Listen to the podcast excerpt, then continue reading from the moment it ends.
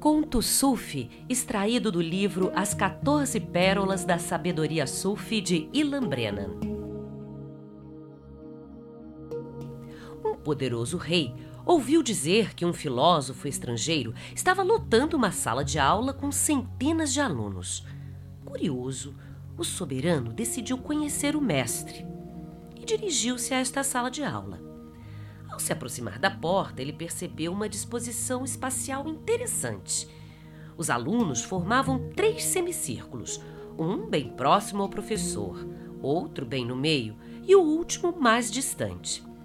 Ao terminar a aula, os alunos perceberam a presença real, inclinaram-se e foram embora.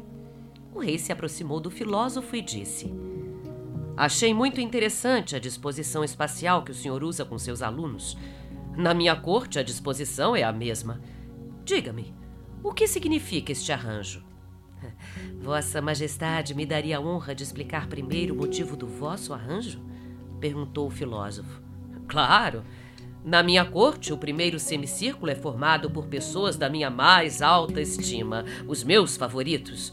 Os do meio são nobres e comerciantes ricos, e o último semicírculo é formado por pessoas de pouca importância para o meu reinado.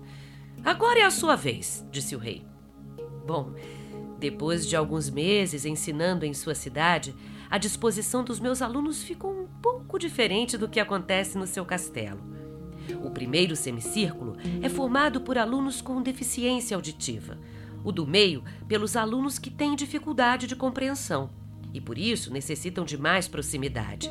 E, finalmente, o último e mais distante semicírculo é formado pelos alunos que já se iluminaram e os quais qualquer proximidade ou distanciamento não afetará o que eles já alcançaram. O rei foi embora pensativo.